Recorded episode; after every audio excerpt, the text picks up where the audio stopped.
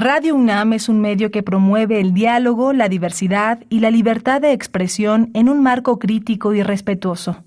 Los comentarios expresados a lo largo de su programación reflejan la opinión de quien los emite, mas no de la radiodifusora.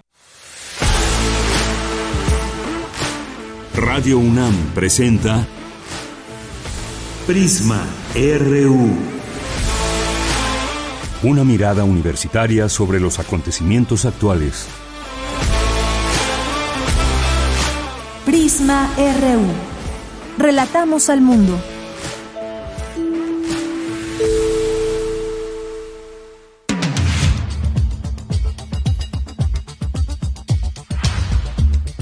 Muy buenas tardes, muchas gracias por acompañarnos aquí en Prisma RU. Estamos listos para transmitir, muchas gracias. Hemos tenido aquí algunas intermitencias, por eso no nos escuchaban, pero ya estamos aquí y hoy vamos a platicar.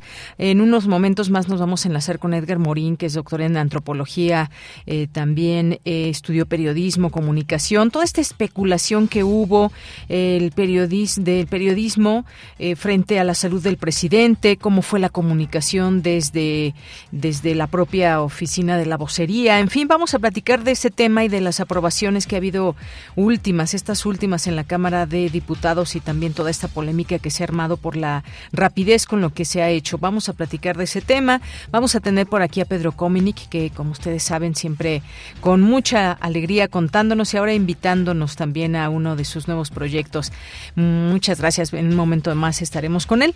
Vamos a tener también en nuestra segunda hora, vamos a platicar con el doctor Rubén Peña, es colaborador del Programa Universitario de Estudios sobre Asia y África de la UNAM. Los combates en Sudán entre fuerzas eh, leales a dos generales se recrudecen. Entender también qué está pasando allá en esa parte del mundo. Y vamos también a conversar con Joseph Colomer, quien es politólogo y economista y presenta su libro en la UNAM, La polarización política en Estados Unidos, orígenes y actualidad de un conflicto permanente. Vamos a platicar de él, un tema, por supuesto, que genera genera también muchas opiniones y muchas formas ópticas desde donde se le mira esta polarización política en los Estados Unidos. Hoy es jueves de Cinemaedro con el maestro Carlos Narro. Tendremos cultura y más aquí en Prisma RU. Bien, pues desde aquí relatamos al mundo.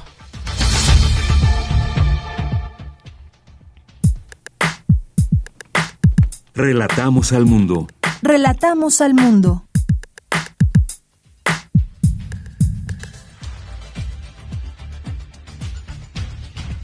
Una con once minutos y a nombre de todo el equipo les saluda de Yanira Morán. En la información, en ceremonia homenaje, la UNAM entregó la medalla Cátedra Igman Bergman de, en Cine y Teatro 2022 a la actriz Ana Ofelia Murguía, para quien es muy lindo que la gente se interese por su trabajo.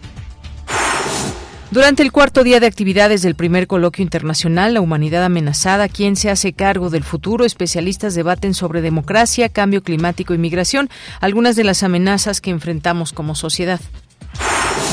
Al participar en la cátedra Secretaría de Hacienda y Crédito Público en la Facultad de Economía, el subgobernador del Banco de México, Omar Mejía Castelazo, afirmó que la inflación en México podría regresar a la meta de 3% durante el cuarto trimestre de 2024, pues hay una clara tendencia a la baja.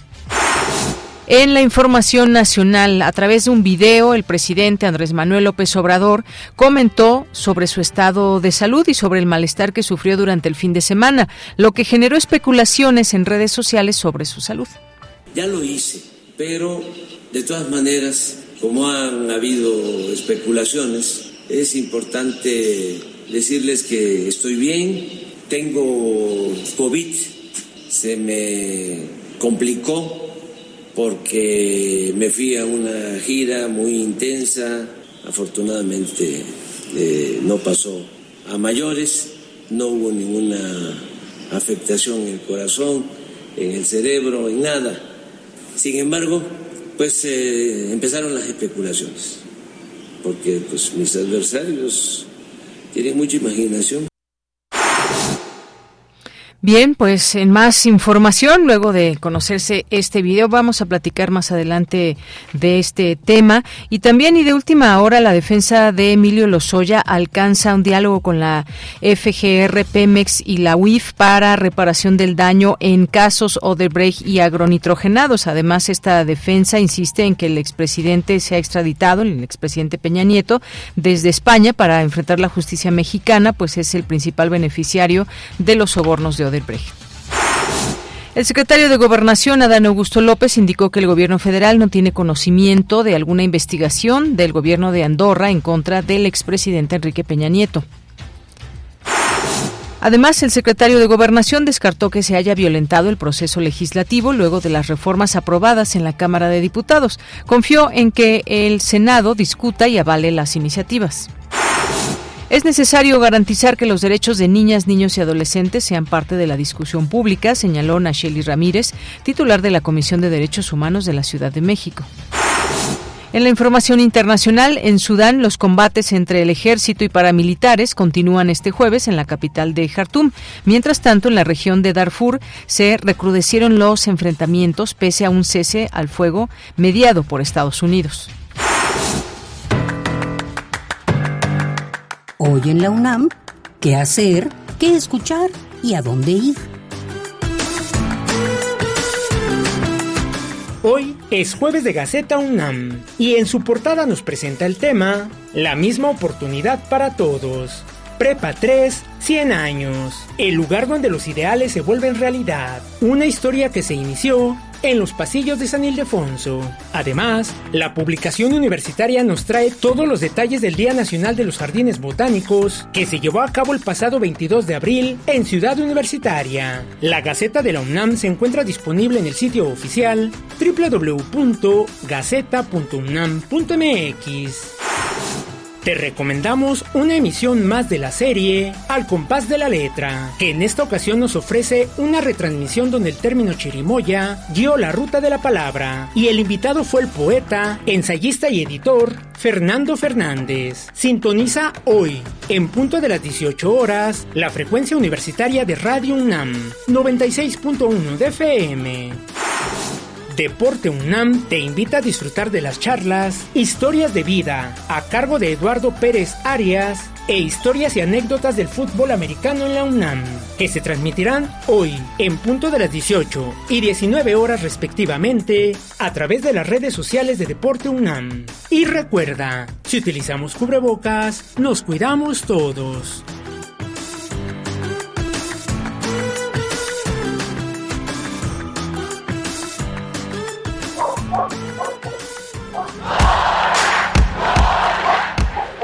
Campus RU.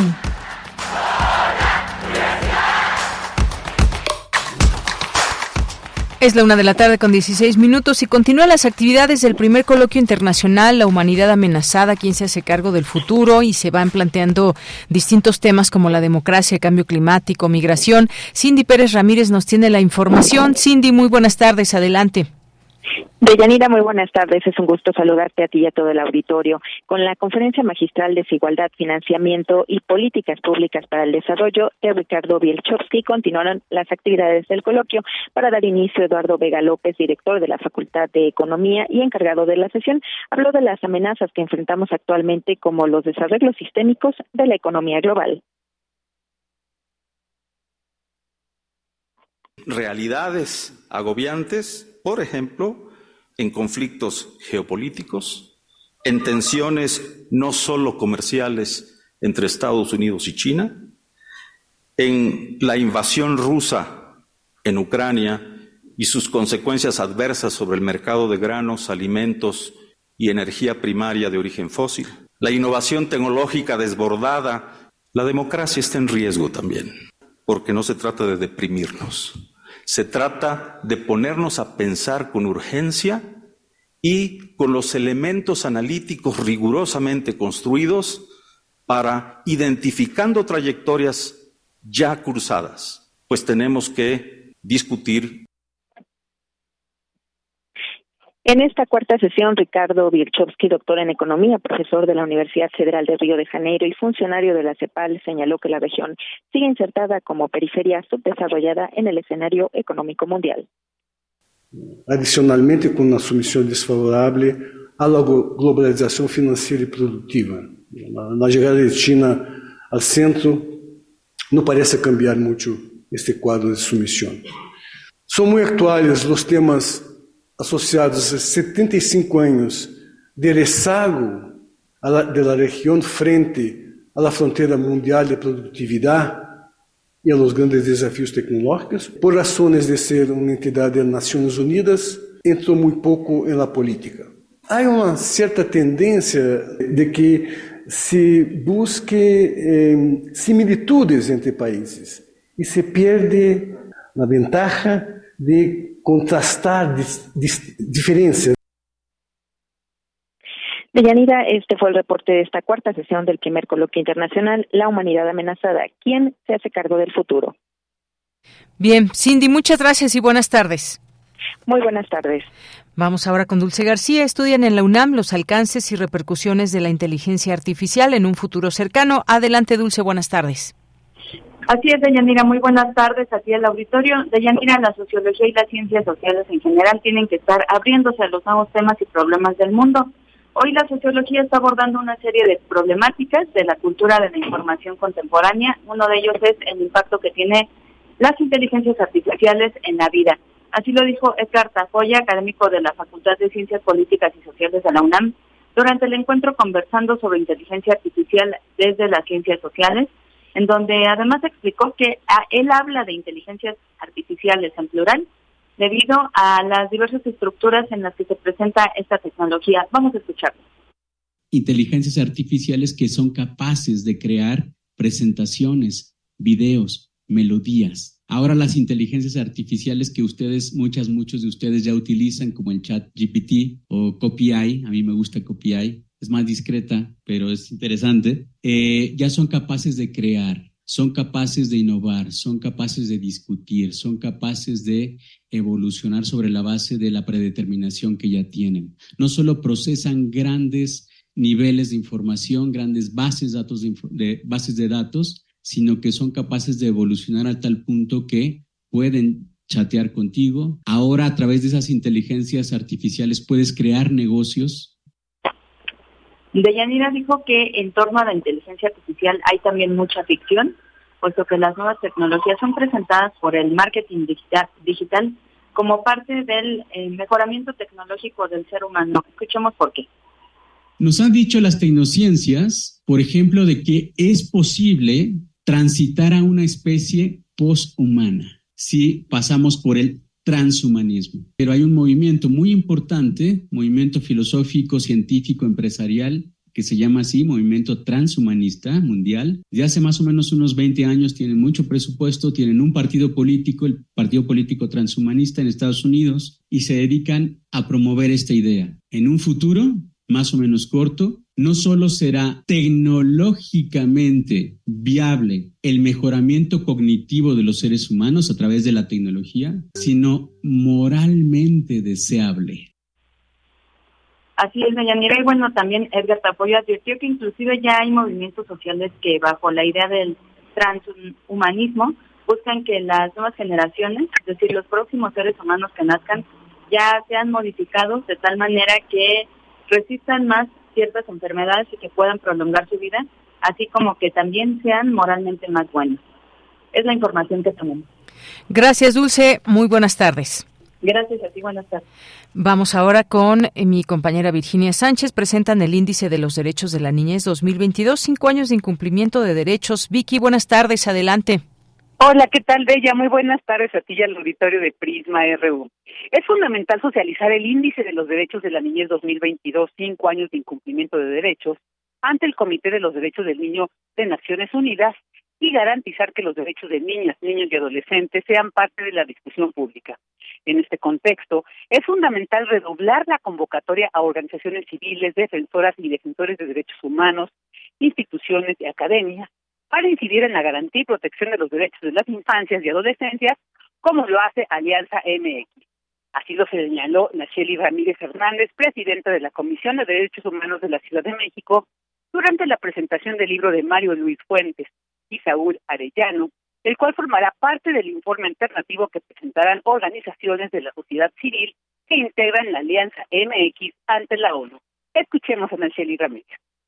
A pesar de que los niños, las niñas y adolescentes siguen siendo pues el 4 de cada 10 y en algunos estados pues los bajitos el 3 de cada 10 mexicanos que habitan en este país no son materia de, medios de comunicación. Son la nota roja, son quienes entonces pelean y ya no tienen empatía, son, es decir, la agenda de infancia sigue siendo una agenda menospreciada en términos de la relevancia que como gobernabilidad tiene exactamente la agenda de infancia. Y entonces pensamos hacerlo exactamente, muy claramente por estas fechas, porque sabemos que es cuando más los medios se dedican exactamente a hacer público lo que tendrían que hacer y lo que tendría que ser todo el tiempo y es exactamente las niñas, los niños y los adolescentes.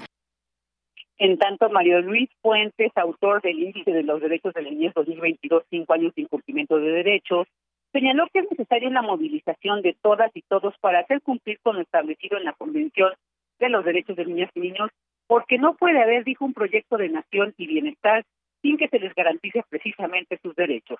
Por su parte, Mónica González Contró, directora del Instituto de Investigaciones Jurídicas de la UNAM, detalló que la Convención sobre los Derechos del Niño, aprobada por la Asamblea General de Naciones el 20 de noviembre de 1989, deriva de un proceso complejo para generar acuerdos en relación con este instrumento internacional y así reconocer a la infancia como personas titulares de derechos. Escuchemos.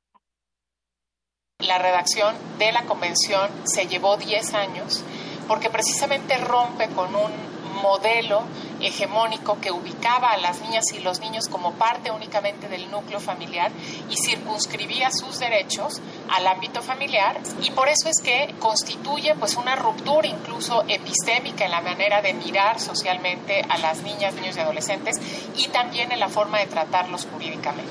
Y como constituye una ruptura tan importante, ¿no? Porque significa sacar, ¿no? No hacer otra cosa sino reconocer a las niñas, niños como personas, como personas titulares de derechos. Y este proceso, digamos, pues ha tenido desde luego muchísima complejidad, porque una cosa es lo que el derecho nos indica y otra cosa es lo que las prácticas sociales llevan a cabo. Finalmente, Norma del Río, experta independiente e integrante de la Alianza MX, dijo que la obra presentada es más que un libro, una herramienta de análisis para entender y desglosar datos duros que se invisibilizan.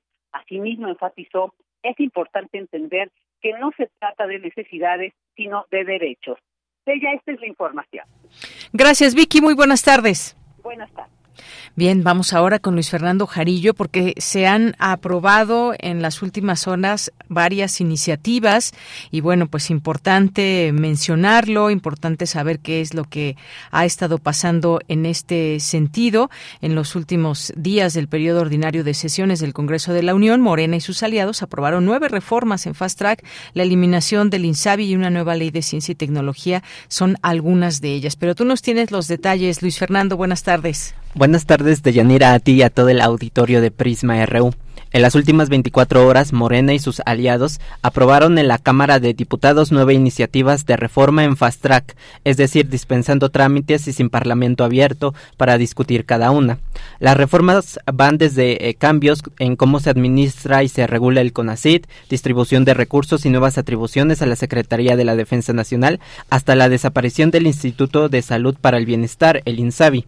Por ejemplo, la Ley General en materia de humanidades, ciencias, tecnologías e innovación fue aprobada con 257 votos a favor, 208 en contra y dos abstenciones. Con estos cambios, la Secretaría de la Defensa Nacional y la de Marina ahora tendrán asientos en la Junta de Gobierno del Consejo Nacional de Humanidades, eh, Ciencias y Tecnologías por lo que tendrán eh, voto en temas presupuestarios. La Cámara de, Diputados también eliminó la Financiera Nacional de Desarrollo Agropecuario, Rural, Forestal y Pesquero. Se argumentó que esta institución es incapaz de mejorar la productividad y el nivel de vida de la población a, través de la otorgación de créditos al sector, que era el propósito de, de esta institución. También se eliminó el INSABI, institución creada apenas el primero de enero de 2020 y sus funciones se integran al IMSS Bienestar. Una tercera iniciativa para de, reforma es eh, atribuciones del Fondo Nacional de Fomento al Turismo, el FONATUR, que fue aprobada con 254 votos a favor y 209 en contra. No sufrió cambios esta propuesta eh, que fue enviada por el Ejecutivo Federal. Establece que el 80% de los recursos obtenidos por visitantes extranjeros que actualmente recibe el FONATUR serán destinados a un nuevo fideicomiso público para financiar obras eh, eh, como aeronáutica o ferroviarias, como es el caso del Tren Maya. Escuchemos al diputado del PAN, Héctor Saúl Telles Hernández recordada como la madrugada de la ignominia legislativa. Tengan vergüenza, diputados del oficialismo. Hoy ceden y entregan la vida civil completamente al orden castrense. Ya les entregaron la construcción del AIFA, entregan la vigilancia del espectro aéreo. Hoy les dejan también el control total del tren Maya por tiempo indefinido a las Fuerzas Armadas. Para colmo de males, les entregan el control de los ingresos de derechos que pagan los turistas extranjeros que entran a nuestro país. ¿Qué más quieren entregar bueno, y en la jornada maratónica legislativa también hubo cambios a las leyes orgánicas del Ejército y Fuerza Aérea Mexicanos, a la ley de aeropuertos y de aviación civil, lo que permite dar al Ejército mayor control sobre el espacio aéreo mexicano. El legislativo también impuso penas a instituciones que para dar un crédito eh, bancario soliciten acceso a información privada como contactos, fotografías o videos. Las personas que usando un lenguaje financiero engañen a otra persona para sustraer su información privada podrán recibir penas de 1 a 6 años de prisión. Las penas aumentarán un 50% cuando se usen aplicaciones para este fin, eh, lo que son los llamados montadeudas. Escuchemos al diputado Ángel Benjamín Robles Montoya del Partido del Trabajo. Las montadeudas se han convertido en un gran problema para la economía del país, pero también para la estabilidad financiera de las personas involucradas. Y veíamos con mucha preocupación que no se había hecho nada hasta ahora para detener ese cáncer. Han sido esquemas fraudulentos que buscan explotar la desesperación financiera de las personas, prometiendo soluciones rápidas, rápidas y fáciles a las deudas acumuladas. Las montadeudas están llegando a su fin y eso hay que celebrarlo en esta noche importante aquí en la Cámara de Diputados. Por su parte, las reformas que establecen una reducción de la jornada laboral semanal de 48 horas a 40 horas se queda en la congeladora, pues de acuerdo al diputado Ignacio Mier, coordinador de la bancada de Morena, ya no hubo tiempo en este periodo legislativo. Se tendrá que discutir en un periodo extraordinario o hasta el regreso al periodo ordinario el primero de septiembre. Eh, y una de las reformas que sí sufrió cambios a la iniciativa original que fue enviada por el presidente fue la de la ley minera. Luego de aprobarse la Cámara de Diputados, esta reforma pasó al Senado de la República. Con esta reforma se elimina el carácter preferente de la actividad de la industria minera. Eh, escuchemos a Beatriz Olivera, vocera de la organización Cambiémosla Ya, que dio una conferencia de prensa justamente en el Senado de la República eh, esta mañana. Hoy, 27 de abril, como hace dos años, venimos nuevamente a entregarles a las y los senadores 55 mil firmas de ciudadanas, ciudadanos que están preocupados por las violaciones que ha cometido el sector minero en nuestro país. Tienen en sus manos la oportunidad histórica de modificar esta ley Pedimos que no haya más tácticas dilatorias. Pedimos que se apruebe hoy en las comisiones de minería y de estudios legislativos segunda y que sea pasado al Pleno. Hoy dijo el secretario de Gobernación que no comamos ansias, que no tengamos ansias. Y yo le diría que le diga eso a los pueblos que llevamos 31 años con una ley minera que no nos favorece. Y es que organizaciones y activistas defensoras de derechos humanos han señalado que los legisladores han cedido a la presión de la industria. Por ejemplo, en la iniciativa del presidente había un porcentaje tope para concesionar agua a las minas. El Poder Legislativo lo quitó del dictamen. Este es mi reporte de Yanira. Bien, pues muchas gracias. Gracias, Luis Fernando Jarillo, por esta información. Seguiremos platicando en un momento sobre esto. Gracias. Hasta luego. Hasta luego. Tu opinión es muy importante escríbenos al correo electrónico prisma.radiounam@gmail.com. Una de la tarde con 32 minutos. Ya está en la línea telefónica. Le agradezco nos tome esta llamada al doctor Edgar Morín. Es doctor en antropología por el Instituto de Investigaciones Antropológicas de la UNAM. Antes estudió también periodismo y comunicación. Ha desarrollado actividades académicas en instituciones de educación superior. Autor de varios libros y está aquí hoy para hablar de algunos temas que tienen que ver con la política, la comunicación. ¿Qué tal, Edgar? ¿Cómo estás? Bien, Villanira, un gusto saludarte y también a tu auditorio. Buenas tardes. Gracias, muy buenas tardes, doctor.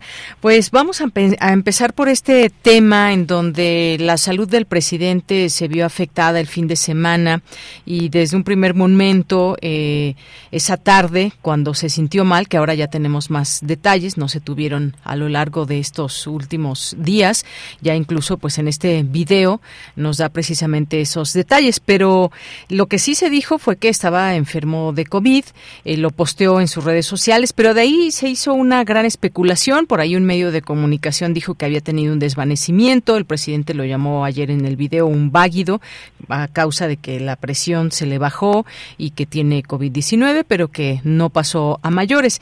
Y sin embargo, pues en medios de comunicación o se hizo también por parte de algunos periodistas o medios una situación mediática y especulativa en este sentido. Me gustaría platicar de estos canales que debe haber claros de comunicación, pero que también también pues dan paso desafortunadamente a especulaciones que nada tienen que ver con el periodismo. Puede ser que haya sucedido esto. Incluso al, en alguna columna se dijo que había tenido un infarto y que lo habían disfrazado a través del COVID o algo así. Un montón de cosas. Pues, ¿qué opinas, eh, doctor Edgar Morín, sobre esto que se dio la comunicación sobre la salud del presidente y la especulación que, pues bueno, se iba alejando cada vez más de lo que debe ser el periodismo.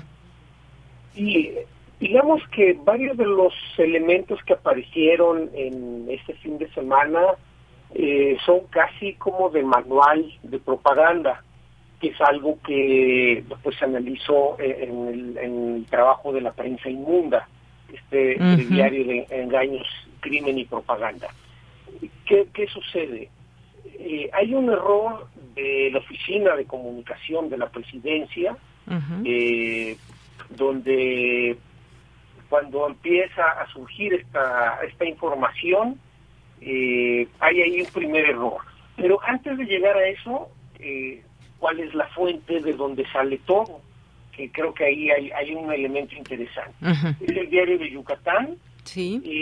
y habría que preguntarse, bueno, qué hay detrás del diario de Yucatán. Si nosotros nos vamos antes de este caso, bueno, pues es un periódico bastante interesante en cuanto a su posición ideológica y habría que recordar, como seguramente buena parte de tu auditorio ya, ya lo sabe, ahí trabajó el conocido como comandante Borolas, Felipe Calderón, y su mentor político, eh, Carlos Castillo Peraza en ese diario hace algún tiempo.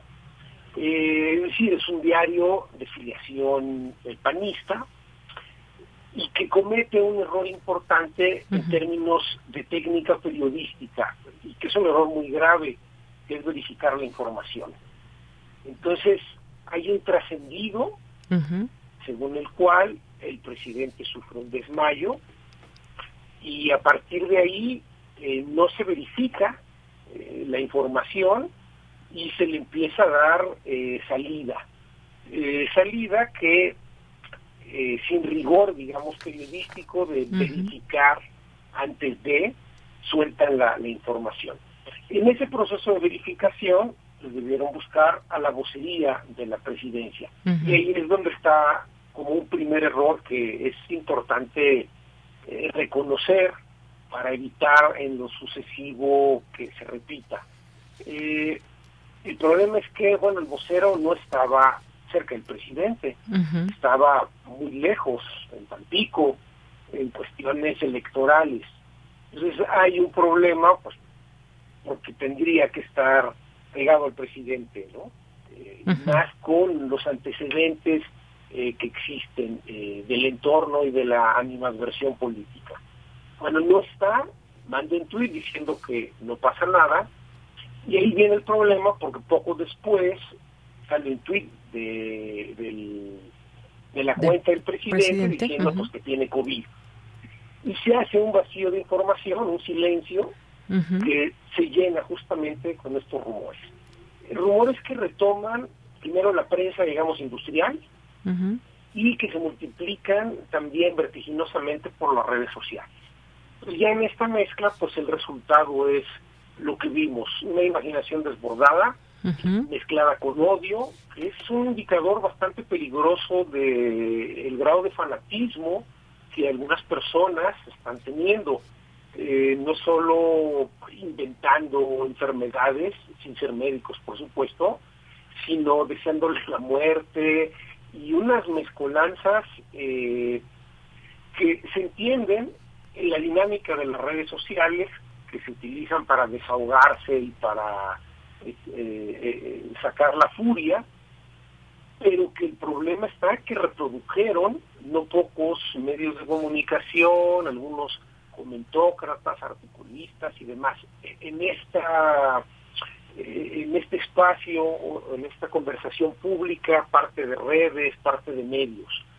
Y se prende, digamos, ante este vacío, este silencio, eh, se prende eh, la mecha del rumor, de la desinformación y del odio. Hasta que, pues ayer en un video, eh, pues el presidente desmiente. como le gusta a él todo este elemento del simbolismo y la historia, es también como muy revelador dónde termina el mensaje. aún así, que termina este mensaje donde el presidente Madero pasa sus últimas horas antes de que lo asesinen, pero aún eh, en, esta explicación es, interesante, si se revisan las redes sociales eh, y algunos periodistas, comentócratas, eh, por el estilo, por el estilo, perdón, siguen sin creer. Es decir, siguen encontrando mm. lecturas de comunicación no verbal que lo conectan con enfermedades terminales, o sea, cosas ya totalmente fuera de lo que sería la ética periodística y el rigor de la técnica periodística, eh, que ese creo que es un problema importante. Entonces tenemos ese vacío que se aprovecha. Habría que decir quizá en descarga del vocero presidencial y del descuido de estar lejos, digamos su jefe no debe ser fácil de asesorar, eh, ahí hay un problema importante, y, bueno, pues también el vocero ha sido vapuleado en los últimos días, sobre todo cuando estuvo en el Senado, ¿no? Con, esta suerte de Frankenstein que lo agredía verbalmente. quizá eso le impidió reaccionar como debía. Pero sí hay un error de comunicación porque es un vacío. Y después eh, lo aprovecha ayer me parece que bastante bien el presidente, pues para reaparecer después de esta expectativa que se va generando, ¿no? Y de eh, la contraparte que es peligrosa, pues las especulaciones sin sentido, ¿no? Sí. Así es, doctor Edgar Morín, vimos todo esto en tan poco tiempo después de que domingo se diera a conocer esta información en la red social del presidente y vimos cosas eh, escritas como en algunos medios. Y aunque se niegue lo internaron en el hospital militar para revisar de nuevo su convulso corazón, su círculo íntimo. Tiene pánico de que se conozca lo delicado de la situación y buscan disfrazar un tercer contagio de COVID-19, su nuevo ingreso al hospital, luego otra columna, por ejemplo, tiene COVID, tres puntos e infarto, y digo en medios importantes como en este caso el financiero. Eh, efectivamente puede haber un vacío o un error como lo mencionabas en la oficina de presidencia y se generó toda esta especulación. Finalmente fueron lunes y martes que no supimos directamente a través de un video eh, del presidente hasta el miércoles, el día de ayer por la tarde. Sin embargo, tuvimos también esta información de eh, en la mañanera con el secretario de Gobernación, Adán Augusto, que informó de su salud, o incluso el propio secretario de Salud, Jorge Alcocer, pero sí vimos una imaginación desbordada en algunos medios o representantes de los medios, periodistas, y bueno, por una parte también se acusa de fanatismo quienes odian y lo llevan, los lleva incluso a deslizar estas, estas mentiras que nos hacen repensar también acerca de la ética periodística y en torno a quererse ganar una nota, pero además una nota que resultó ser falsa porque pues ni infarto ni se tiene o por lo menos no en, en los términos oficiales no hubo un ingreso al hospital militar, pero bueno, ahí está, queríamos tocarlo porque me parece delicado, puede ser esto en, en lo que sucedió con el presidente, pero ha sucedido en otros momentos, ha sucedido en otras notas eh, cuando se quiere ganar, eh, pues no sé si el protagonismo o la nota, diría yo, pero cuando se gana la nota se gana con información y se gana con información que se puede comprobar. Pero bueno, este, este panorama que nos pone también en relieve lo que pasa en, eh, mediáticamente con respecto al presidente, Edgar. Sí, es una cuestión, digamos, delicada. por eso lo consideraba que es un error porque ya tienen muchos antecedentes, porque esto ha pasado durante cuatro años más. Entonces es importante anticiparse a todo este tipo de detalles. Eh, lo que vemos es que distintos grupos de interés, actores políticos y periodistas o comentaristas que también tienen su propia agenda, eh, imponen o tratan de imponer una narrativa, insisto, sin eh, ética periodística y sin procesos de verificación de, periodismo. O sea, y, algo que también me llama mucho la atención es esta actitud del odio, eh, pero un odio a veces que parece casi adolescente. es decir, cualquier cosa que signifique autoridad o una representación en este caso de un secretario de gobernación o de salud, nadie lo cree. Eso también es algo importante. Eh, bueno, cuando digo nadie lo cree de este sector del que nos referimos, se descalifica y entonces hay un problema de que no hay algo que haga creer. Esto contribuye a la polarización y me parece que también contribuye peligrosamente a estos problemas de odio. Claro. Y, es un asunto que también desde el Estado se debe contrarrestar, no a nivel gobierno, sino es un problema de Estado. Porque una vez que radicalizas con el odio, que la gente se radicaliza, como pudimos ver eh, en, este fin de semana, bueno, pues la puerta a la furia y el fanatismo eh, se abre con más facilidad. Y pues es lo que creo que menos necesitamos eh, en este momento en el país. Eh, eh, hay una radicalización y un fanatismo en esto. ¿no? El presidente me parece que lo minimizaba un poco refiriéndose como adversarios. Pero creo que cuando hay odio, el problema escala, porque el odio está muy conectado, fácilmente conectado con el fanatismo. de todos los bandos, por supuesto. Claro.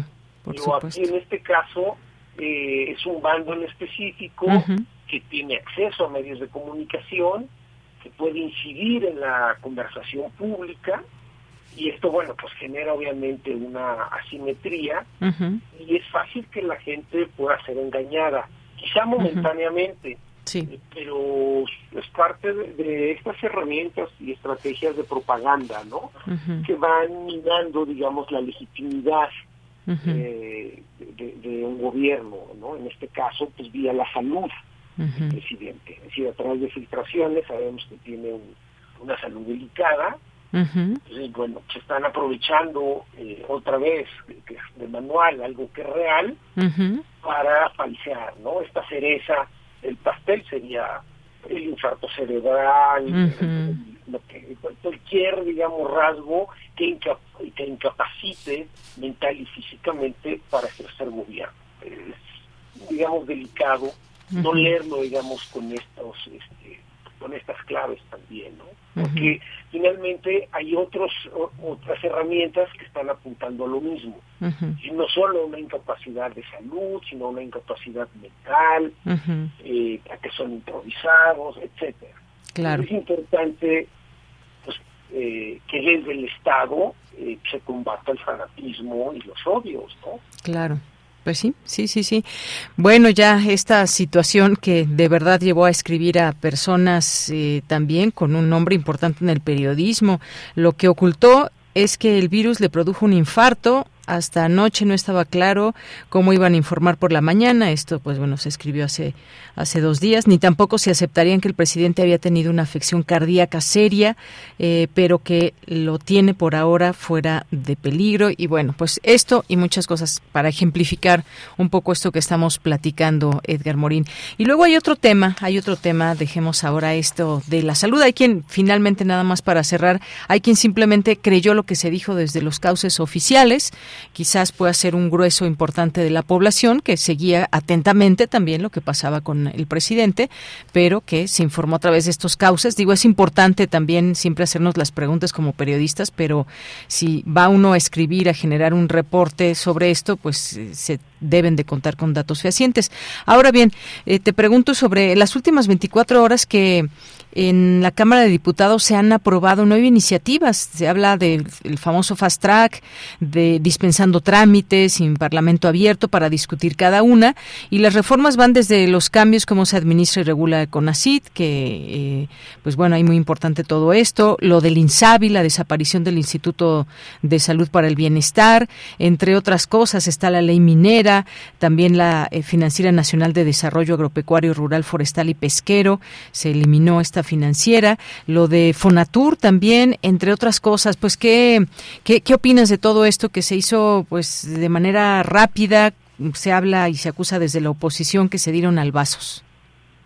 Digamos que es casi como de teatro del absurdo que la oposición hable de mayoriteos, eh, ahora le llaman albazos, pero digamos en los en los tiempos del viejo régimen eh, del carro completo es exactamente lo que se hacía. Entonces es muy absurdo que esa oposición que hizo lo mismo ahora se queje. Eh, lo que como ciudadanos pues, es de llamar la atención es que se sigan eh, echando mano de estos recursos, recursos de, de, mayoría legislativa, en temas delicados. Y algunos que son muy delicados que se puedan detener por razones también políticas, el caso específico de la ley minera. Es decir, hay organizaciones, como ustedes estaban reportando hace unos minutos, eh, que están dando cuenta de dilaciones desde el Senado y desde la Secretaría de Gobernación, donde hay seguramente muchísimas presiones de grupos económicos muy poderosos para que no cambie nada, ¿no? Eso es algo, digamos, muy delicado como ciudadanos que los mayoriteos eh, pues, finalmente nos perjudican como, como país. El caso de la ley minera sería muy importante. Eh, un caso que seguramente se va a politizar eh, en, en, los siguientes días es el del Musabi, por toda la cuestión que tiene que ver con salud, no hay que olvidarnos que hay problemas de corrupción gravísimos que no se han podido solucionar. Entonces ahí seguramente eh, va a haber más que una discusión sobre cuestiones de salud y pacientes, va a haber golpeo, golpeteo político sin parar. Y algo que también es delicado es el asunto del CONACYT que, que mencionas. Eh, pues seguramente una parte de la comunidad este, académica eh, tratará de movilizarse. Incluso yo escuché convocatorias a paros, eh, pero no hay que olvidarnos tampoco que hay una minoría del sector académico que ha sido muy beneficiado en las últimas décadas, que la mayoría de, los trabajadores del mundo académico eh, pues sus condiciones no son precisamente óptimas. Eh, entonces ahí, ahí habrá cuestiones importantes que también se prestarán no solo a lo político, sino a, que actores como los académicos participen, eh, algunos seguramente apoyando estas modificaciones del CONACYT, obviamente otros en contra, eh, estas polarizaciones. Pero también eh, no hay que olvidarnos pues, de estos fallos que ha tenido también el CONACYT, hacer al fiscal general de la República académico, cuando son cuestiones incompatibles, dedicarse a la función pública y al mismo tiempo a la academia de tiempo completo y producir obra, entonces eh, se, vuelven entornos eh, que se prestan a la discusión por lo que ha venido pasando en, los últimos tiempos. Entonces yo creo que tanto lo, el asunto del CONACYT, que moviliza a parte de la comunidad académica, como el INSABI, van a generar bastante ruido. Y algo que, que, es también muy serio es el asunto de la minería, ¿no?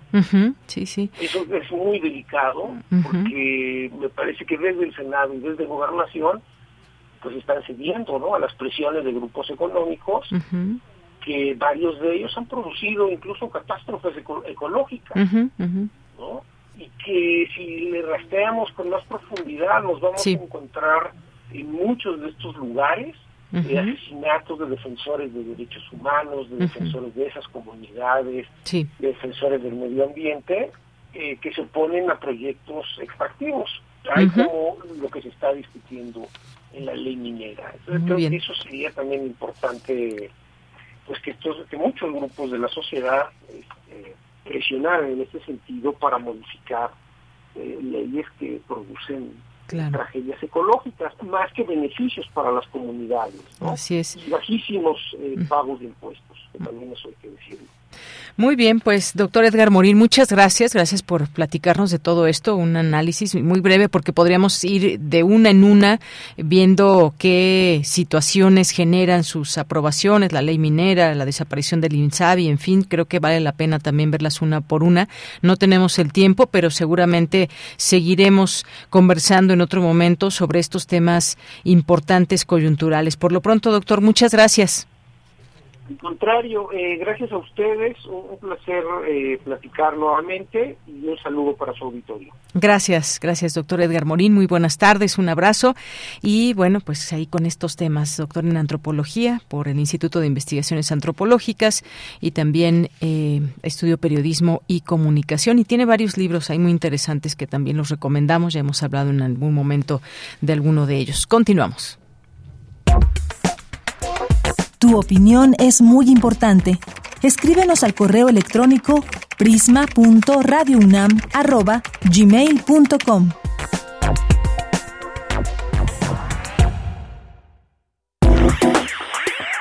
Queremos escuchar tu voz. Síguenos en nuestras redes sociales. En Facebook como Prisma RU y en Twitter como arroba PrismaRU.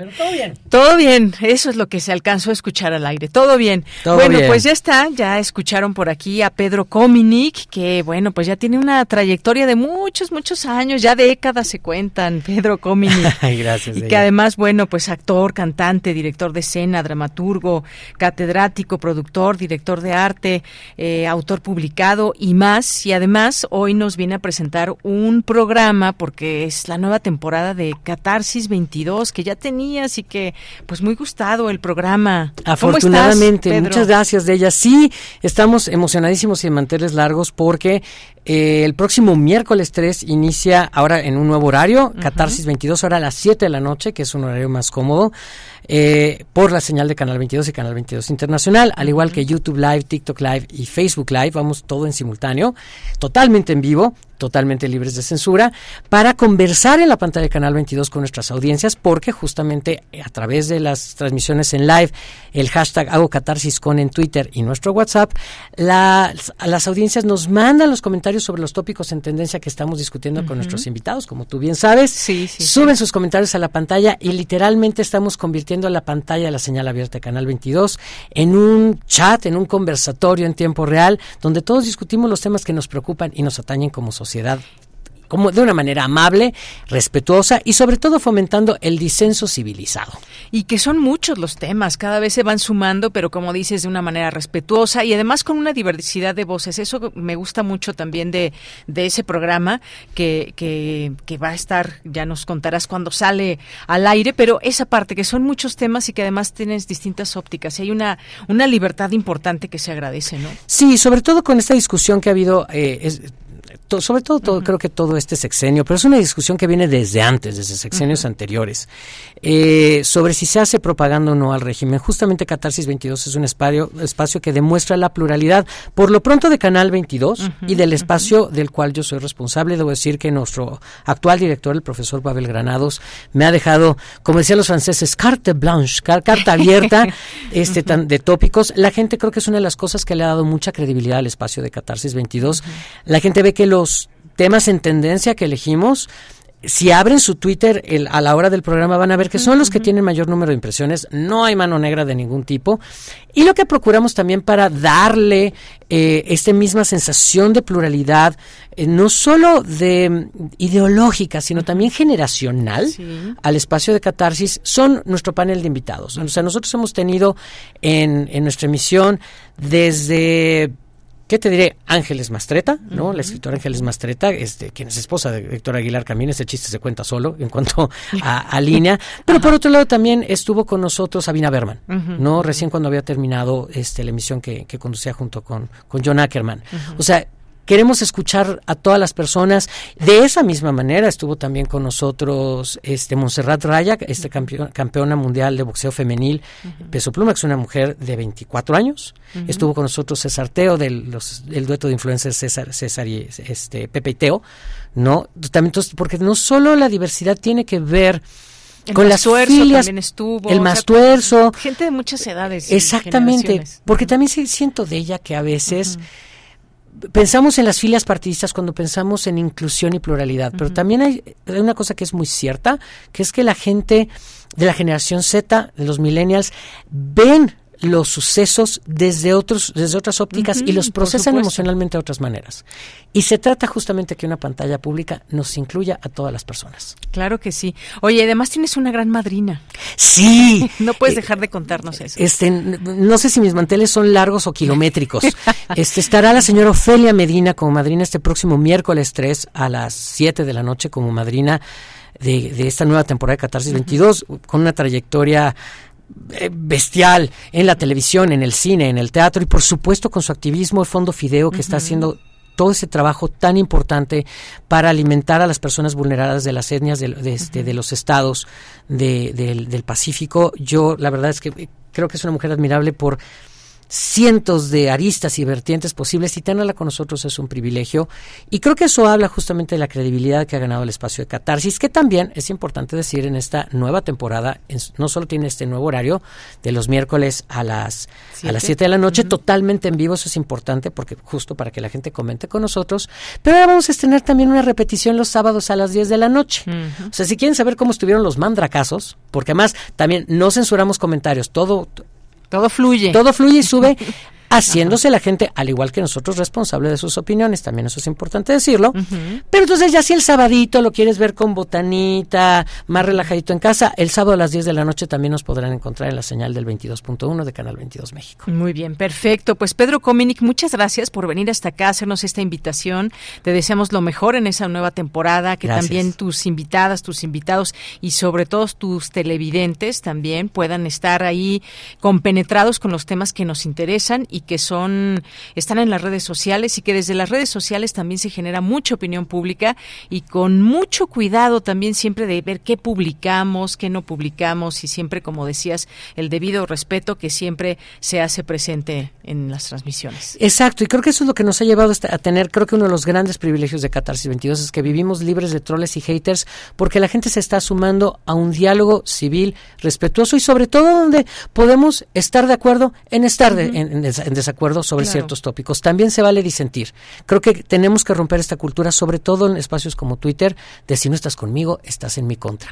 Para eso está Catarsis 22. Pues generemos también con nuestros, con nuestros comentarios en Twitter y más, en redes sociales, para que podamos estar ahí acompañando este programa como personas que estamos interesadas también por nuestro entorno. Pedro Cominic, un gusto siempre y te va a ir muy bien. Deyanira, muchísimas gracias. Serás mi pata de conejo en esta nueva temporada. Perfecto. Muchas gracias. Y nos vamos al corte. Regresamos a la segunda hora de Prisma RU. Prisma RU. Relatamos al mundo.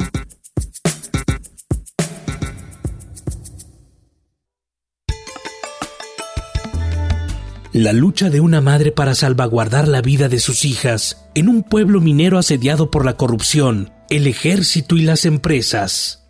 Entierren sus cosas. Que nadie sepa que aquí viven mujeres. ¿Y si pedimos ayuda? La radio dice que nos podemos comunicar. Han matado a todos los que se niegan a ceder sus tierras. Esta es una obra ganadora del Concurso Nacional de Radioteatro Max Au 2020 en la categoría universitaria y, que, Radio UNAM trae para ti. Guardianes. Guardianes. Guión original de Jaraín Eligio Sánchez. Sábado 29 de abril a las 20 horas. Sábado 29 de abril a las 20 horas. Por el 96.1 de FM y en www.radio.unam.mx. Radio UNAM. Experiencia sonora. Has encontrado a Pepe, el presupuesto participativo. Ahora es el momento de votar este 7 de mayo.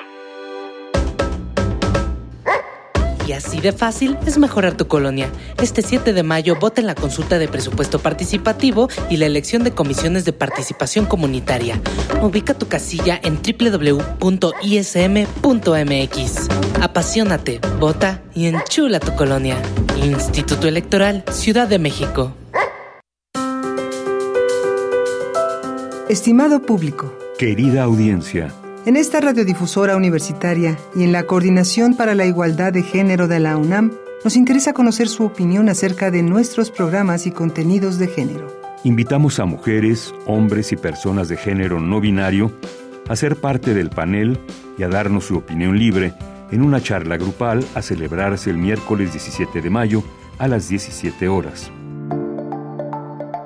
Las personas interesadas en participar pueden escribirnos hasta el 10 de mayo al correo radio.unam.mx o mensaje directo al Facebook de Radio UNAM con el asunto en mayúsculas Opinión Programas Género para enviarles indicaciones y el enlace de la sesión de Zoom. La nueva cultura de género la hacemos todes. Todas. Todos. Radio UNAM. Experiencia sonora.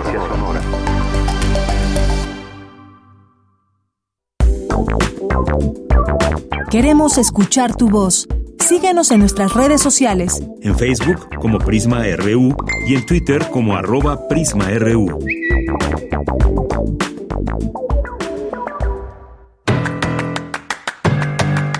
Mañana en la UNAM, ¿qué hacer? ¿Qué escuchar? ¿Y a dónde ir?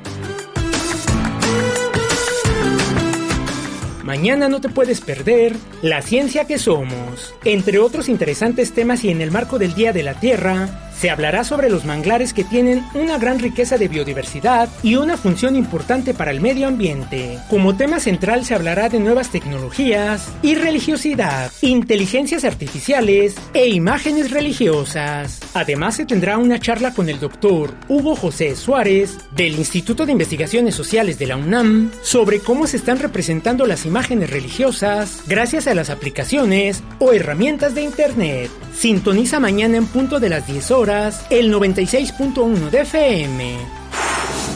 La serie radiofónica Hocus Pocus se transmitirá desde el Universum Museo de las Ciencias. Conoceremos las distintas salas del museo a través de los recorridos temáticos, convirtiéndonos en exploradores de animales, buzos que protegen los océanos o en un astronauta que viaja hasta la Luna. También se llevarán a cabo interesantes talleres con temas relacionados con la química, la física, la astronomía, la evolución y las matemáticas. Además se contará con la participación musical de Vibra Mucha. Sintoniza el próximo sábado 29 de abril, en punto de las 10 horas, el 96.1 de FM.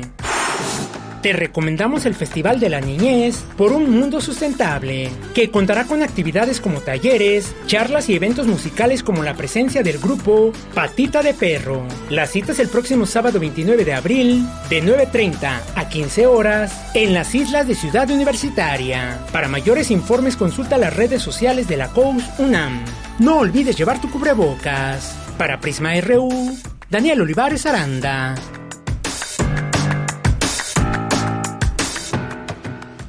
Bien, son las 2 de la tarde con 7 minutos. Muchas gracias por continuar aquí en Prisma RU en esta segunda hora. Nos escuchan en el 96.1 de FM, nos escuchan a través de nuestra página de internet www.radio.unam.mx y también nos escuchan en las plataformas de radio y más. Muchos saludos a quienes nos están en este momento sintonizando y gracias por sus mensajes que nos van llegando. Tenemos todavía una segunda hora con mucha información Vamos a hablar de la polarización política en Estados Unidos, que es el título de un libro de Joseph Colomer, que estará por aquí con nosotros y que estará, también tiene agenda llena ya mañana en la UNAM, así que hoy nos va a poder atender para esta entrevista sobre su libro. Muy interesante también todos estos enfoques que nos plantea. Pero antes, a ver, tenemos saludos, por supuesto, para Jorge Morán Guzmán, que nos dice, escuché en el programa eh, de, en otra estación de radio, dice la mesa, así como el programa eh, de otra estación de radio y han difundido noticias falsas y agresivas sobre la salud del presidente. Muchas gracias aquí por, por comentarlo. Digo, más allá del vacío de información que se pudo haber dado entre, pues, entre, entre lunes y martes, aunque bueno, vacío yo lo pondré entre comillas, hubo una información oficial que tenemos que asumir como tal. Fue el secretario de Salud, el secretario de Gobernación quienes informaron sobre la salud del presidente y bueno, sería muy grave mentir de aquel lado, por supuesto, también de, desde ese lado oficial. Mucha gente pues decidió quedarse eh, con esas informaciones oficiales, pero por la otra, digo, creo que también se da cuenta de un, de un periodismo de especulación, por una parte, obviamente hay que decirlo, no todos, muchas personas fueron muy cuidadosas, escuché distintos medios de comunicación donde incluso a lo mejor la línea editorial es muy crítica al gobierno, pero que no tuvieron estos sobresaltos, digamos, de estar inventando o generando a través de la imaginación, escenarios y demás, y que sí, muchos de ellos nacen desde el odio, ya lo platicábamos hace un momento con Edgar Morín, eso que quede muy, muy claro.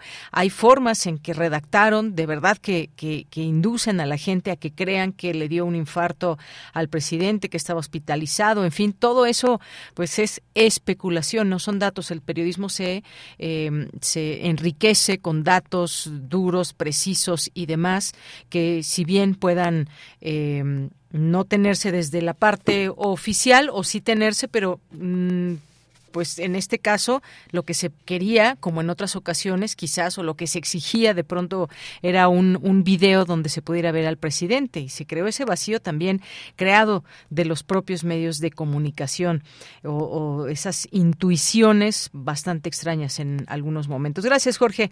Eh, el Zarco también, muchas gracias eh, aquí por los comentarios. Eh, César Soto, muchas gracias también. Eh, Jorge nos dice, propongo hablar sobre las aplicaciones ya en uso de la inteligencia artificial, todo un tema también muy tendremos que abordar en, algún momento. Jorge, que también nos dice la humanidad amenazada, ¿quién se hace cargo del futuro? ¿Serán las grandes corporaciones que incluso diseñaron a los seres, a seres humanos? Gracias, Jorge. Eduardo Mendoza nos dice, un gran jueves, enhorabuena.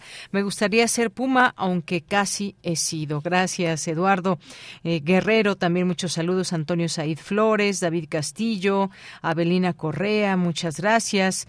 Gracias a Rosario Durán, eh, gracias a Jorge también que nos dice Goya, eh, un jueves eh, para Prisma RU, para Deyanira, muchas gracias.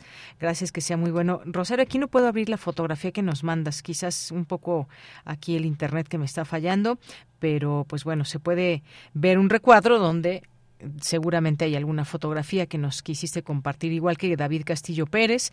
Muy buenas tardes, dice el imprescindible equipo de Prisma RU y eh, un par de canarios, por supuesto al par de canarios del noticiero canarios. Saludos a los amigos y colaboradores del programa y por supuesto saludos a los queridos radionautas, radioescuchas y abrazos y besos. Muchas gracias. Ramsey también muchos saludos. Mayra González, eh, Gato Pardo, Filmofilias, muchas gracias. También a todas las personas que nos escriben, ya sea a nivel personal o de alguna cuenta, de alguna cuenta como muchas que hay de nuestra universidad y que también importante comentarlo y que la sigamos también porque son una fuente de información. Mariana Hernández Flores, Cristian Granados, muchas gracias. Jorge Martínez Micher, a nuestras amigas y amigos de Filmoteca de la UNAM. ¿Quién más están por aquí? Bueno, pues aquí les vamos leyendo. Muchas gracias por estar aquí presentes y hacernos llegar sus comentarios en este espacio. Nos vamos ahora con mi compañera eh, Cristina Godínez. Ana Ofelia Murguía recibió la medalla Cátedra Igman Bergman 2022. Adelante, Cristina. Buenas tardes, Deyanira. Un saludo para ti y para el auditorio de Prisma RU. La UNAM y Cultura UNAM entregaron la medalla Cátedra Igman Berman en Cine y Teatro 2022 a la actriz Ana Ofelia Murguía. Escuchemos lo que dijo en la ceremonia. Estoy exhausta de tanto apapacho. Tendría que decir de verdad otra vez que yo por qué. A mí por qué. No sé cómo. Es muy lindo ver que gente que quieres o que gente que ha visto tu trabajo te diga que le interesó de alguna manera. Es muy lindo, pero estoy exhausta porque ha sido demasiado. De verdad yo agradezco todo, quiero a todos, los quiero y les agradezco. Para mí esta carrera ha sido parte de mi vida. Mariana Gándara, coordinadora de la cátedra Bergman, contó que Ana Ofelia les dijo que cuando se acabó el yugo del estrellato y las mujeres en el cine pudieron ser más que caras bonitas, por fin se abrieron las puertas a actrices como ella. Le debemos uno de los catálogos más diversos sobre la profundidad de lo que significa ser mujer en México, una galería de personajes que complejiza cualquier reduccionismo que nos permite entender la bondad y la miseria humanas, que nos enfrenta con la misma contundencia a la crueldad que al goce del placer o a los abismos del duelo. Para decirlo en pocas palabras, estamos frente a una actriz que bien ha sabido ser la herida y el cuchillo. Y una podría pensar que esa es la prueba más grande de su genio. Pero aún con todo ello, el verdadero logro indiscutible de la maestra es la lección que esconde detrás de su sencillez. Por su parte, María Rojo envió un mensaje en el que dijo que la mejor actriz de México es Ana Ofelia Murguía. No creo que haya una actriz o actor en México que pudiera no decir que la mejor actriz de este país era Ana Ofelia. Pero aparte, tuve la oportunidad de hacerme su amiga. Bueno, es mucho decir su amiga, ella me ha de haber visto como hay esta muchachita que lata. Entonces, este, le hablaba para todo, porque era, era tan de verdad sabía quién y cómo, que hasta cuando yo me encontraba en un problema, en, en alguna interpretación, le hablé y le dije, híjole, Anofelia, ¿cómo lo harías tú? Pero como mujer, como lo que representa la extraordinaria fuera de serie mujer que es Anofelia Murguía. Deyanira, este es mi reporte. Buenas tardes. Gracias, Cristina. Muy buenas tardes. Y bueno, tenemos un pase doble para irse a ver a Pumas, la selección femenil, el próximo martes 2 de mayo a las 7 de la noche, ahí en el Estadio Olímpico Universitario, que se enfrentan contra Juárez. Así que un pase doble tenemos para quien se quiera ir, disfrutar de este, eh, de este partido ahí en el Estadio Olímpico Universitario. Y les dejamos también esta invitación que nos hizo llegar Dulce Wet, que por ahí también tenemos algunos regalos, así que escuchen con mucha atención.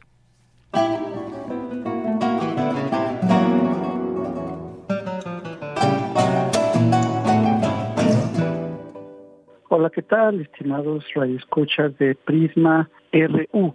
Saluda aquí su amigo Vladimir Ibarra, integrante del cuarteto Orishas. Somos un cuarteto de guitarras con base en la Ciudad de México y queremos invitarlos este jueves 27 de abril a las 8 de la noche en el Teatro de la Paz de la UAM, Colonia Roma. El concierto es a las 8 de la noche. Los boletos estarán disponibles en taquilla desde una hora antes del evento. Tiene un costo de 180 pesos. En nuestro concierto vamos a hacer un programa que hemos titulado Danza non danza. Es un conjunto de piezas que hacen alusión a la danza como forma musical, pero no son precisamente danzas. Por eso se llama danza non danza Vamos a interpretar la Carmen Fantasy del compositor inglés Stephen Goss, arreglo, adaptación, una composición muy original a partir de temas de la ópera de Carmen de George Bizet. Es un diálogo entre varios compositores que están ahí presentes en esta obra. Es fascinante, es una obra en cinco partes, bastante larga, que estamos seguros que va a gustarles mucho. También interpretaremos una transcripción de la danza macabra de Camille Saint-Saëns. También vamos a interpretar Opal del compositor australiano Philip Houghton. Tiene la particularidad de esta pieza de que tiene un diseño de iluminación, primera ocasión que la vamos a tocar con este proyecto de iluminación. También vamos a interpretar dos obras del joven compositor alemán Renko Dirks danza non danza, que se inspira en ritmos latinos como son el tango, y Rafa. Tenemos por ahí también una transcripción que hizo un compañero de nuestro cuarteto, Jesús Guarneros, el vals Dios nunca muere, de Macedonio Alcalá, es el himno de los oaxaqueños. Y bueno, hacia el final del concierto habrá una sorpresa que les va a gustar mucho. Este jueves a las 8 de la noche en el Teatro de la Paz de la UAM. Allá nos vemos.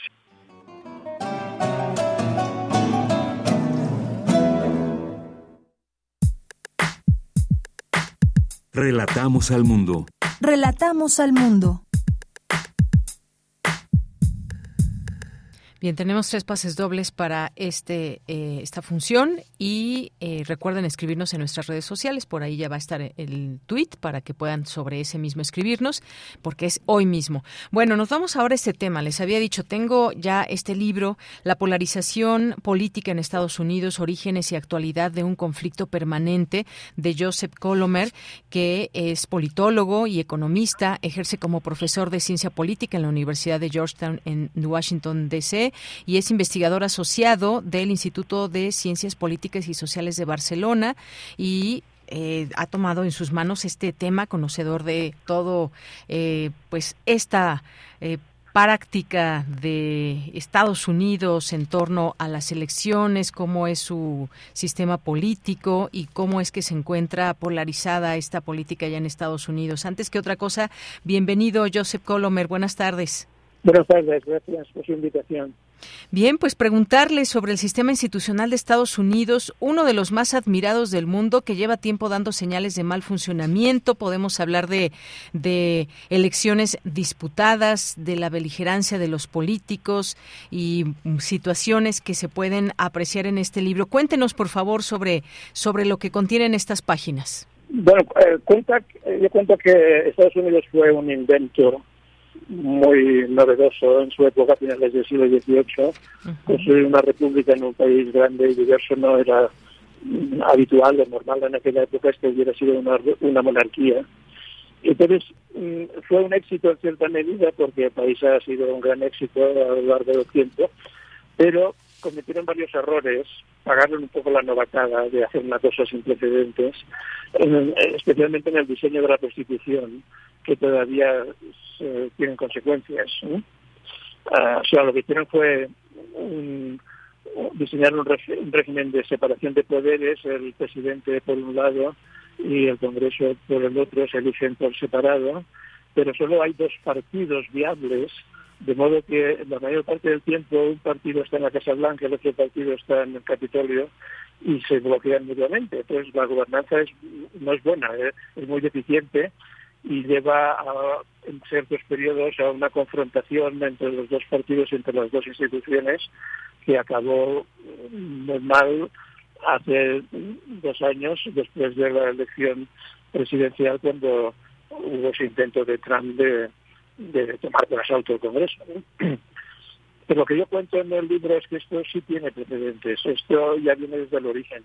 Y si se mira en el siglo XIX, hubo muchos periodos de gran confrontación, incluso violencia, que culminaron en la Guerra Civil. La Guerra Civil Americana en 1861 es una de las más crueles de la historia y, no salió de un día para otro, sino que ya se venía preparando en una tensión política creciente varios decenios antes.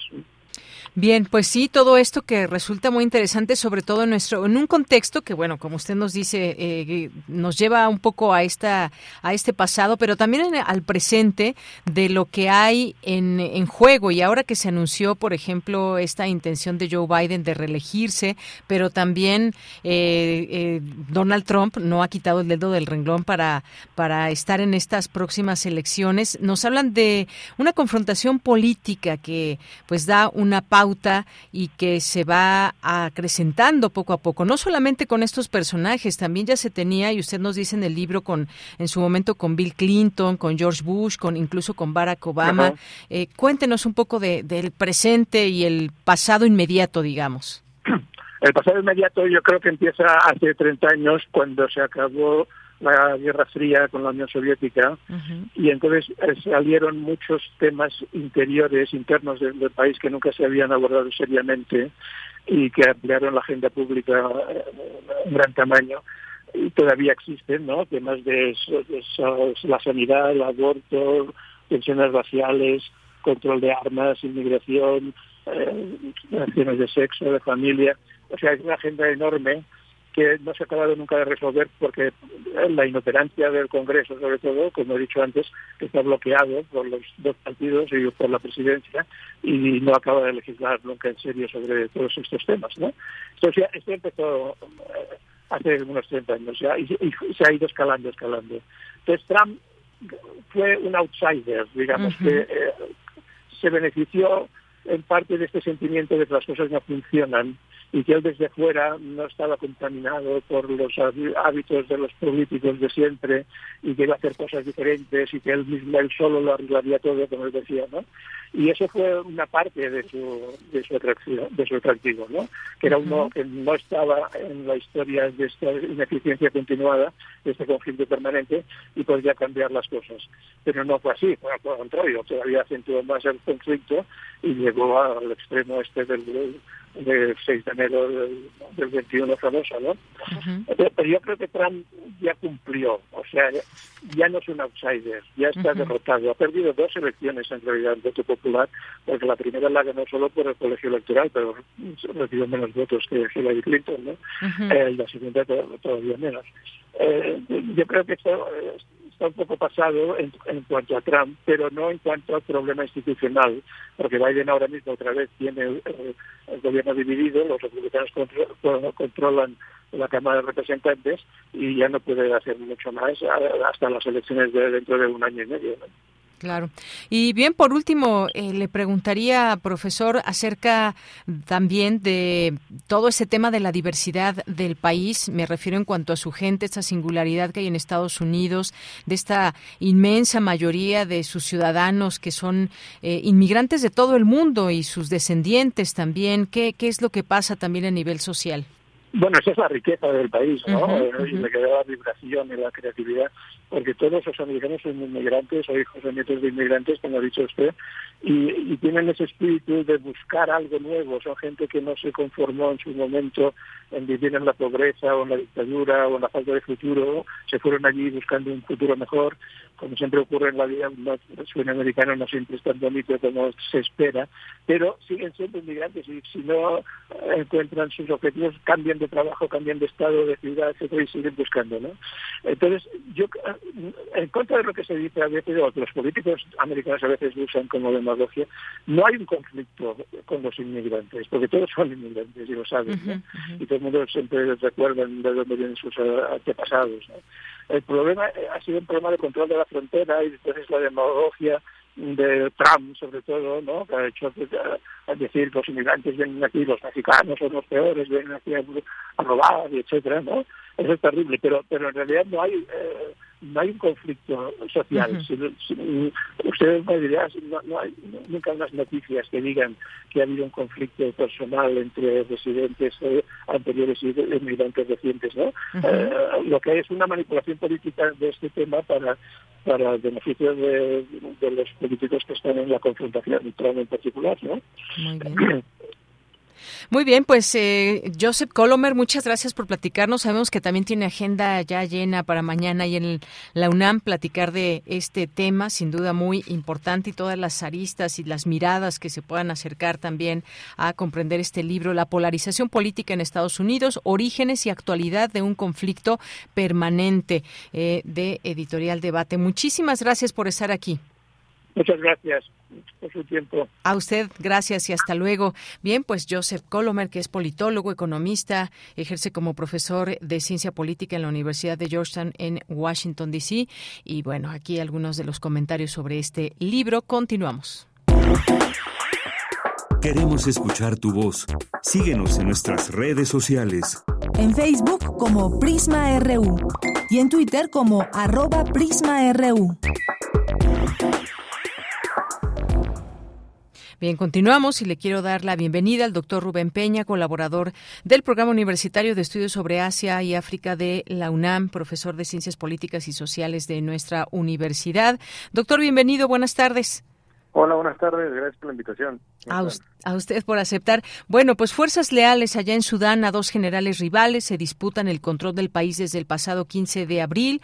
En este capítulo de caos desatado por el derrocamiento del presidente Omar al-Bashir en 2019 y se habla de encarnizados combates en los últimos días en todo Sudán que, pues bueno, se dejen pocas esperanzas de momento para alcanzar alguna transición pacífica hacia un gobierno civil. ¿Qué nos puede decir al análisis de lo que está pasando allá en Sudán? Hola, bien, como lo mencionas, pues lamentablemente hay un enfrentamientos armados eh, donde el telón de fondo es el poder político, ¿no? Por estas dos facciones. Uno, las fuerzas del ejército eh, encabezadas por Abdel Fattah al-Burhan, y los otros que es un grupo paramilitar encabezados por Mohamed Dagalo, mejor conocido como Hemeti, que, que recordemos que, que fueron creados allá en, el gobierno de, de Mar al-Bashir para eh, tener actividades armadas en la región de, de Darfur a principios del, del siglo XXI. Eh, y como lo mencionas, no se ve eh, hasta dónde, o, no se ve cercana una un pronto cese al fuego real y que, se, y que haya se instaure un gobierno eh, de transición. Me parece que hasta el momento ambas partes consideran que pueden ganar el conflicto por la vía de las armas. Y también, como sabes, han hecho un caso omiso a los llamados que ha hecho la comunidad internacional, ¿no? Distintos actores de la comunidad internacional, pues hay una preocupación por la escalada de violencia y por las repercusiones que va a tener a nivel no solamente nacional, sino también regional. Así es, em, continúan esos enfrentamientos. Por el momento, digamos que están, pues, en una parte importante de esto, saber qué va a seguir. Quisiéramos que, pues, estos enfrentamientos cesaran. Algo que, pues, bueno, un país como Sudán, que nos queda muy lejos, pero siempre, siempre importante entender también toda esa parte de la geopolítica, quién, cómo, cómo se está o, o cómo lo está mirando, e incluso, pues, no diría interviniendo, pero sí apoyando la comunidad internacional Incluso, por, por, ejemplo, la Organización Mundial de la Salud advierte de un riesgo biológico por la toma de un laboratorio, justamente por estos combates eh, de los eh, sudaneses, y hace esta advertencia de enorme riesgo biológico, pues combatientes sudaneses se apoderaron del Laboratorio Nacional de Salud Pública de la capital y todas estas situaciones que pueden conllevar también a una situación, pues no, sino de una alerta internacional, por lo, por lo pronto sí una observancia internacional, ¿no, doctor? Claro, sí. Eh, a pesar de que es un, es un país, digamos, lejano en términos geográficos, a, a nosotros ya había mexicanos ahí viviendo en Sudán, los cuales ya fueron evacuados eh, gracias a la gestión que hizo la Embajada de México en Egipto y con el apoyo del, de la Embajada española. Y, y bueno nuestras representaciones ahí en la región están muy muy al pendiente de lo de lo que está sucediendo no tanto la representación en Egipto como la representación en, en Etiopía encabezada por el embajador Víctor Treviño. Eh, en cuanto a la a la comunidad sí eh, varios actores como por ejemplo Estados Unidos eh, han, han han llamado han estado en contacto con con ambas partes no con Al Burhan y con Dagalo para para que encuentren una una resolución lo mismo la Unión Europea y también organismos regionales como el IGAD. En este particular, el, el presidente de Sudán del Sur, eh, Salva Kiir, y el presidente de, Egipto han estado muy muy de cerca con, con ambas partes para que se sienten a dialogar. pero desafortunadamente no se ha llegado a esto, ¿no? No se ha llegado a, un acuerdo que pueda poner fin a los a los enfrentamientos armados. Desgraciadamente, pues los los combates continúan en, en la capital, ¿no? En, en un área pues poblada y esto pues ha traído consecuencias para la población civil. Así es. Bueno, pues como vimos en estos últimos días, también los distintos países se han apresurado a sacar a sus ciudadanos, Reino Unido, Francia, Corea del Sur, vimos también el caso de México, la Casa Blanca también, no sé si ya envió tropas o no estadounidenses, pero también para ayudar a la evacuación de sus ciudadanos estadounidenses y pues esto es lo que ha sucedido, digamos, en las últimas horas, no eh, en temas donde otros países, pues preocupados por sus ciudadanos, han intentado también ingresar ahí a a Sudán. Pues veremos eh, quizás en un en algunos días, semanas, no sabemos este conflicto cuánto pueda escalar, la violencia no no no esperemos que no tenga cabida durante tanto tiempo porque pues sí lo que lo que se describe en los medios de comunicación internacionales en que es que han sido protestas muy fuertes y que pues hay muchas personas que también están huyendo de estos combates y que están tratando de huir incluso a otros sitios. Así que hay un foco rojo ahí de ese lado del mundo también. Sí, claro, es, es una es una alerta que puede este conflicto puede decantar en una en una aún peor crisis humanitaria de la que ya hay eh, en la región. Y lo que comentaba respecto de los de los ciudadanos extranjeros, fíjate que llama la atención que efectivamente muchos ciudadanos extranjeros de origen europeo, estadounidense y asiático han logrado salir. Pero se tiene registrado que estudiantes africanos, que son extranjeros, que son de otros países africanos, eh, no, están atrapados. No sé qué está pasando ahí, en realidad es una preocupación también por parte de los organismos regionales del por qué no se les ha brindado ese apoyo a esos otros a esos otros ciudadanos eh, extranjeros no que son eh, africanos de países eh, vecinos no entonces está el pendiente de esa de esa población porque pues está atrapada en medio del, del fuego cruzado no Claro, pues importante esto que usted menciona, estos estudiantes africanos que también pudieran estar atrapados y que no, pues no hay forma de que salgan hasta el momento, esto que se puede convertir en una crisis humanitaria también.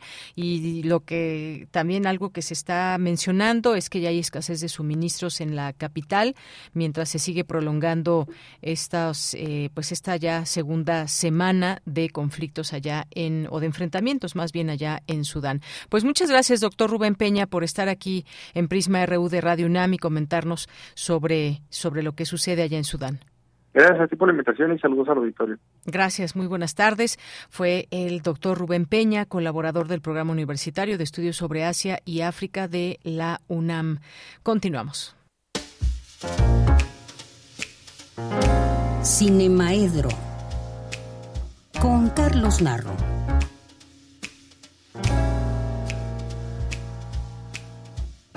Bien, pues ya estamos aquí en Cinemaedro con el maestro Carlos Narro, que ya nos acompaña aquí en cabina. Carlos, ¿cómo estás? Muy buenas tardes. Muy bien, muchas gracias. Contento como siempre que estoy en la cabina. Es un gran lugar la cabina. Así es. Porque aunque mucho tiempo lo hicimos por teléfono. Sí, no, no, es lo mismo. decir que es lo mismo. Claro. No es lo mismo. Tampoco para el que lo está escuchando, ¿eh? Supongo, aunque yo nunca me escucho pero supongo, porque además la, el estarnos viendo nos permite este comunicarnos con la mirada de otra manera. claro, y no nada más lo que trae uno preparado, ¿no? Hoy me llamó mucho la atención cuando anunciando el programa dijiste que estaría el doctor Edgar Morín y me emocioné. Por Edgar Morán. Por, Sí, pronunciado en francés, pero escrito igualito. Sí. Edgar Morán, el filósofo. Así es. Con, que está vivo, bueno, tiene más de 100 años. Y yo dije, mira nada más qué hazaña lograron traerlo para acá. imagínate. ¿Eh? Y pues para el cine es muy importante Edgar Morán con un libro que en los años 70 nos impactó a todos, que es el cine y el hombre imaginario. Y entonces, eh, muy rápidamente supe que no iba a ser él, ¿no? Y pensé en Morín. Y rápido este googleé a tu invitado y sí, bueno, pues es alguien importante también. Y me hizo pensar en enormes películas sobre la identidad, enormes películas en las que una hermosa mujer, Juliette Binoche, ve a otra, a otra ella misma, ¿eh? desde un eh, autobús hacia la calle, en la doble vida de, de Verónica, preciosa película de Krzysztof Kieslowski. Que estuvo, está todavía en la cineteca, ¿no? Y nosotros la vamos a presentar, porque nosotros ah, aquí los miércoles tenemos un ciclo de, de este Kieslowski. Y entonces va la doble vida de Verónica después. Están ahorita pasando todos los todos los pecados en este en el decálogo. Y luego viene la doble vida de Verónica y ya rematamos con azul. Entonces la podrán ver pronto esta. Pero este hay otros grandes directores que han presentado eso. Y está el Messier Clan de Joseph Lossi. Casi todo el mundo le decimos Mr. Klein por el MR. Porque este, pero la película es francesa, aunque sea de Lossi, entonces y ocurre en Francia. Ahí, Mr. Klein o Monsieur Klein se entera de la existencia de otro con el mismo nombre. Es el momento de la ocupación nazi y el otro aparentemente es judío. Y entonces este se preocupa por los problemas que le puede ocasionar eso y por estar tratando de evitarlos se va a ir metiendo cada vez más más hondo en, en el asunto de buscar al doble. Gran película de, de Joseph Blossi. Luego hay una eh, de Polanski, El Inquilino, que es genial esa película. Es genial y es terrorífica. Es una película, yo creo que del, del 76 también, en, el, en la que un hombre llega a alquilar un departamento donde eh, la, anterior inquilina se ha intentado suicidar. Poco a poco, él se va transformando en la inquilina anterior. Y es terrorífica la película. Como terrorífica es una película para niños que se llama Coraline. Mm, Coraline y la puerta secreta, ¿no? La niña encuentra una puertita y se mete y en fin. Espero que me dé tiempo sí sí tenemos yo no venía a hablar de eso. Todavía tenemos tiempo. Yo venía a hablar de la de la crítica. Ayer me grabaron una plática sobre eh, fósforo y venía a hablar sobre eso. Fósforo es el nombre del primer crítico mexicano de cine y ese primer crítico mexicano de cine eh, está formado por dos grandes escritores, Alfonso Reyes y Martín Luis Guzmán. Y entonces, eh, en un a invitación de Ortega y Gasset, que dirigía un semanario de nombre España, empiezan a escribir una semana, semana tras semana una colaboración que la firman los dos como fósforo, a veces es de uno, a veces es de otro, y a veces es de, de los dos, o trae varias notas, dos de uno y uno de otro, en fin. Ellos mismos se encargaron de separar la mayor parte en libros específicos el de Martín Luis Guzmán lo reunió con otras crónicas y demás en algo que se llamó A orillas del Hudson y ya lo publicó en Nueva York. Y Alfonso Reyes, su parte, la, la publicó en un libro frente a la pantalla. y son geniales, o es genial Fósforo. Y me hizo reflexionar mucho sobre la crítica. ¿Cuál es la necesidad de la crítica? La misma que en cualquiera otra de las artes. La posibilidad de... Eh, pero perdón, antes de que, de que siga avanzando. La crítica es, en primer lugar, un género literario. ¿Sí? Por eso, cuando la desarrollan auténticos escritores, tiene gran importancia. Y ese es el, ese es el caso de este de fósforo. Nos encontramos con en el inicio del, del cine, te digo, no había críticos mexicanos. Estamos hablando de 1915. Todavía para muchos estaba en duda la posibilidad de considerar al cine como una como un gran medio de expresión artística. Y entonces, bueno, pues dos hombres con gran pasión por el cine y un tercero que la comparte con ellos, que es Ortega y dicen, bueno, pues entonces a hablar de cine, de eso se trata. Y muy pronto ellos demuestran su gran visión de las, de las cosas. Hay un momento en el que Fósforo dice, bueno, el cine ya, ya se salvó. Había un momento en el que se pensaba, y en una frase del propio este, Luis Lumière, el cine es un entretenimiento pasajero. dicen, el carácter que le dio la industria al cine ya lo, ya lo salvó.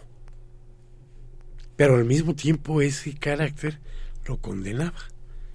¿No? Porque lo condenaba a las cosas que más demanda la, la, este, la parte comercial del cine.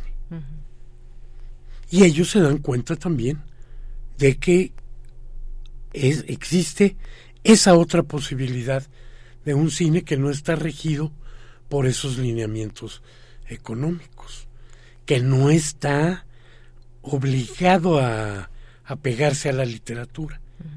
Sí, incluso cuando critica el cine italiano Fósforo, dice contundentemente, ¿no? Esa necesidad de, de, apegarse al, al folletín y al texto este, escrito convierte en rígidas las películas eh, románticas italianas y me queda claro que no le gustaba el fenómeno de la diva italiana y le parecía sumamente rígido. Y sin embargo, es capaz de darse cuenta en ese momento de la gran importancia que va a tener, por ejemplo, Charles Chaplin y su personaje Charlotte. Y cómo se pudo haber eh, después de esto sobre todo, extendido hasta ser un personaje conocido, disfrutado universalmente y que nos llega a todos. O sea, Charlotte, el, el personaje del vagabundo, es sin duda una aportación al mundo del cine, tan importante para el cine como los primeros géneros, ¿no? el western o los vampiros o el cine negro. Entonces, Charlotte no es, es en sí mismo un género cinematográfico. Y de eso se dan cuenta ellos. En la mayor parte de los periódicos encontramos una suerte de comentaristas de cine y a veces los confundimos con críticos de cine. El crítico de cine va más allá de estar viendo solo la película el crítico de cine profundiza y se da cuenta cuando una película está eh, y fresca en ese momento la está viendo un director y ya sabe que eso va para la historia. Y ahora estoy pensando en alguien como eh, Guillermo Cabrera Infante, que en el primer momento, con la primer película que daba cuenta de la eh, nueva ola francesa, mm. que era Los 400 golpes, ya al día siguiente tiene publicado que estamos enfrente de un gran director y de una obra maestra. Y así sucesivamente podemos encontrar grandes críticos, en el caso de México también está Efraín Huerta mm. muchos años después. Y no nos confundiremos con los reseñadores de películas o los gacetilleros, que solo agarran el material que mandó, mandó la distribuidora, lo relaboran y listo. Y listo. Y Edgar Morán también fue muy importante para nosotros en términos de el pensamiento, análisis y por lo tanto el enfrentamiento con las películas. Claro. Bueno, pues Carlos, muchas gracias, gracias por estar aquí, por tus comentarios y ahí vamos también hablando eh, de estas recomendaciones que nos dejas. Muchas gracias. Ay, ya no les hice recomendaciones. Bueno, aunque sea una, a ver. Vamos con una recomendación. una recomendación. Una y una, una para la para la Cineteca. Voy a recomendar Manto de Gemas de Natalia López Gallardo. Película mexicana. Yo creía que era coproducción con Bolivia porque ella es de origen boliviano, pero es coproducción con este con cómo se llama con Argentina. Y en actividades cinematográficas de la UNAM. Y para profundizar con esto que ya este ya describiste, hay un ciclo que es Ser todas las vidas, en el homenaje a Ana Ofelia Murguía. Y ahí hay una buena cantidad de películas a mirar. Perfecto. Pues muchas gracias también por las recomendaciones. Y continuamos, nos vamos ahora a Cultura con Tamara Quirós. Cultura RU.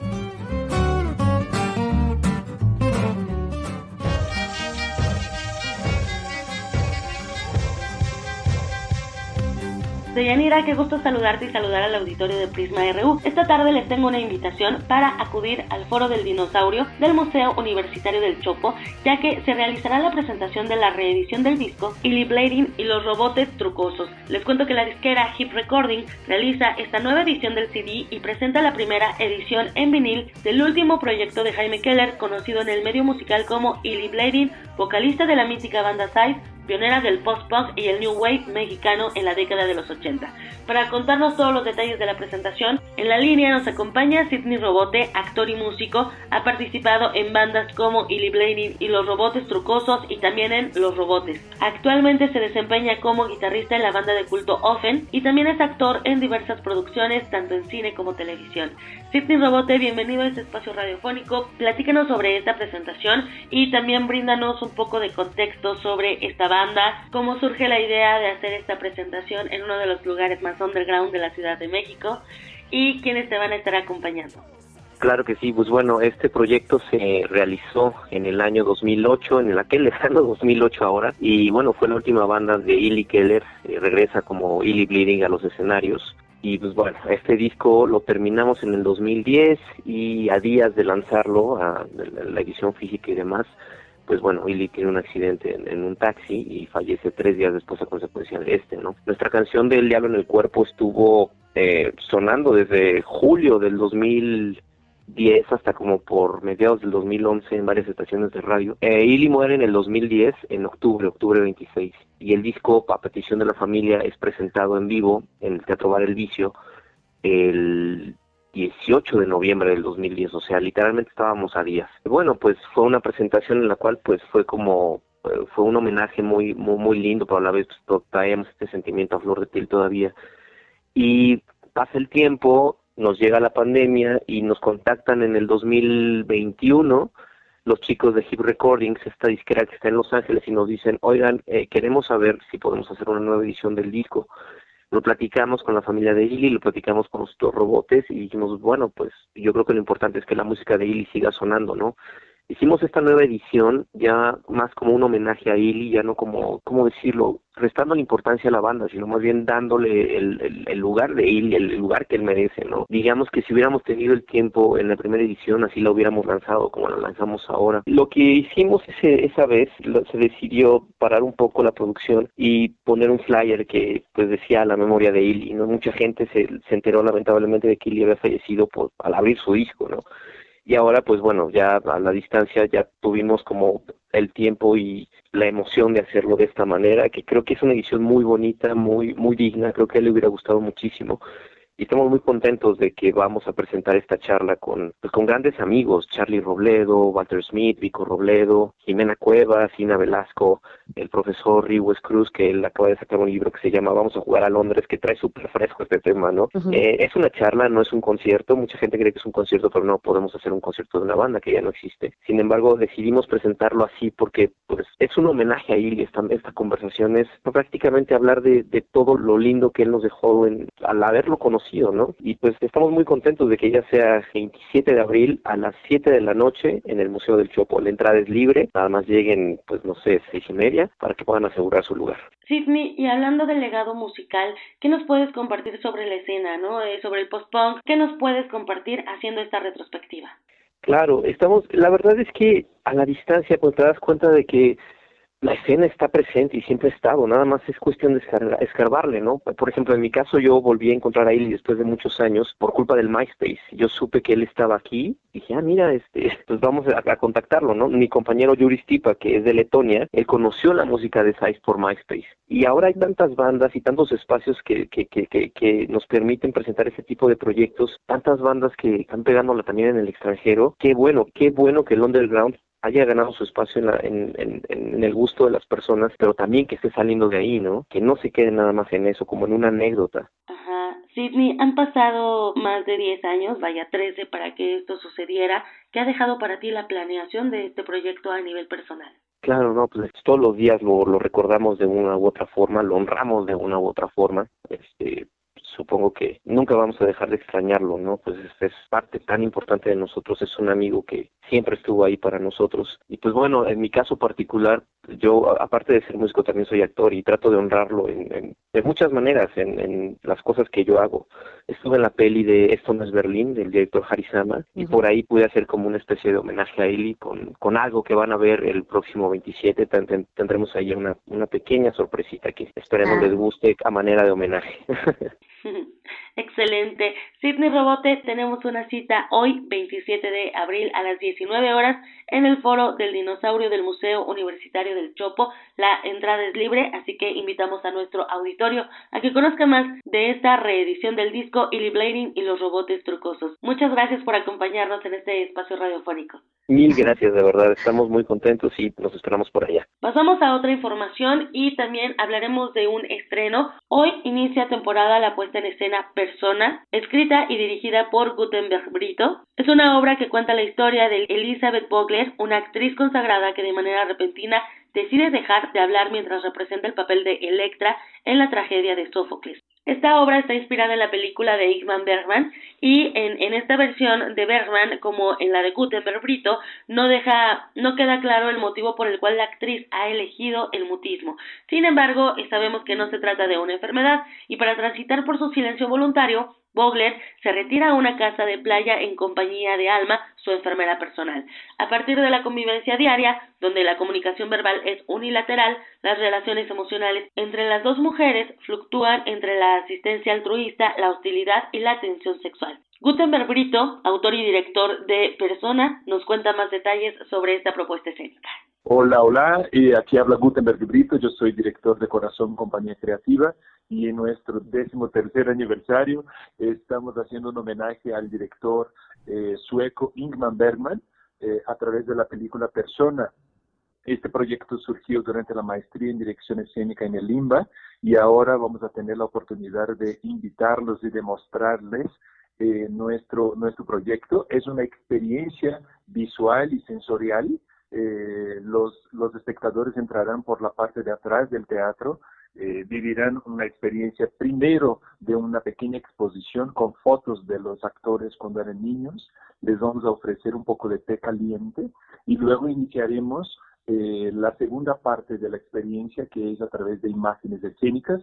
Es un proyecto que casi no hay eh, textos, son dos, dos escenas nada más con texto y todo esto acompañado con música original y en vivo la música fue compuesta express, ex proceso para el proyecto de personas, con un trío de cuerdas, violín, violonchelo y viola, dos cantantes de ópera, un contratenor y una soprano y un percusionista. Somos un equipo de casi 20 personas trabajando en pro de, alcanzar y anhelar que este proyecto pues, sea un proyecto sensible, un proyecto artístico, eh, con deseos y con anhelos de tocar la belleza eh, creemos que estamos pasando por un momento muy fuerte, no solamente en el país, como en el mundo. Todavía recordemos que estamos pasando por, un, por una guerra, hay una guerra ocurriendo en este momento y necesitamos espacios donde podamos reflexionar sobre lo, lo humano, sobre nuestra existencia y de qué mejor manera si lo hacemos a través del arte. Escuchamos a Gutenberg Brito, autor y director de Persona, que se estará presentando a partir de hoy, 27 de abril, y hasta el 14 de mayo, jueves y viernes a las 20 horas, sábados 19 horas y domingos 18 horas en el Teatro Salvador Novo, en el Centro Nacional de las Artes. Les deseo que tengan una excelente tarde. Yo regreso la próxima semana con más información. Hasta lunes. Hasta el lunes, Tamara, y nosotros nos escuchamos mañana en punto de la una de la tarde.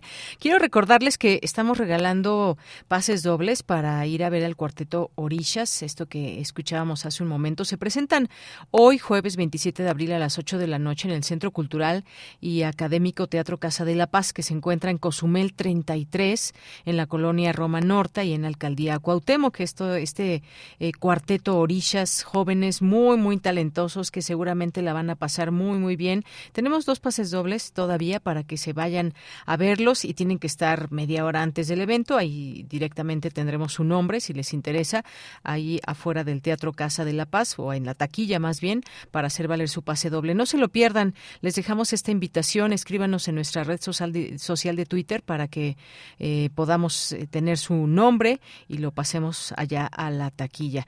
Y también ya se fue el de Pumas. Muchas gracias para quien se lo llevó. Muchas felicidades también y que lo disfruten. Nos vamos, nos vamos a despedir con esto de Rod Stewart, que eh, ahorita les digo, además se presenta mañana, ¿verdad? O el sábado. Se presenta el, el sábado, se presenta Rod Stewart, me dijeron, o mañana, mañana, mañana en el Palacio de los Deportes, este icónico cantante, compositor británico Rod Stewart, que vuelve a la Ciudad de México mañana ahí en el Palacio de los Deportes como parte de su tour para promocionar su disco de 2021 de Tears of Hercules, que, y pues bueno, promete seguramente ser una noche inolvidable. Y con esto nos despedimos. A nombre de todo el equipo, soy de Yanira Morán. Que tenga buena tarde, buen provecho y hasta mañana.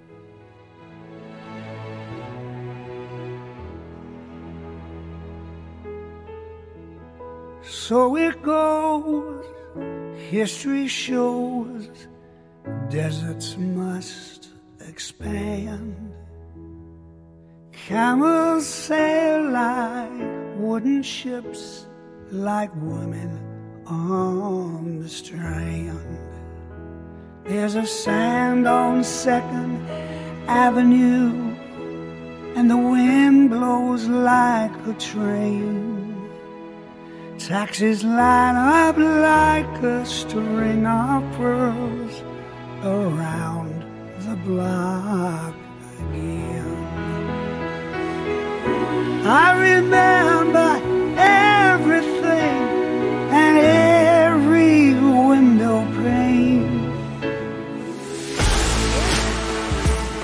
Radio UNAM presentó Prisma RU. Una mirada universitaria sobre los acontecimientos actuales. Prisma RU. Relatamos al mundo.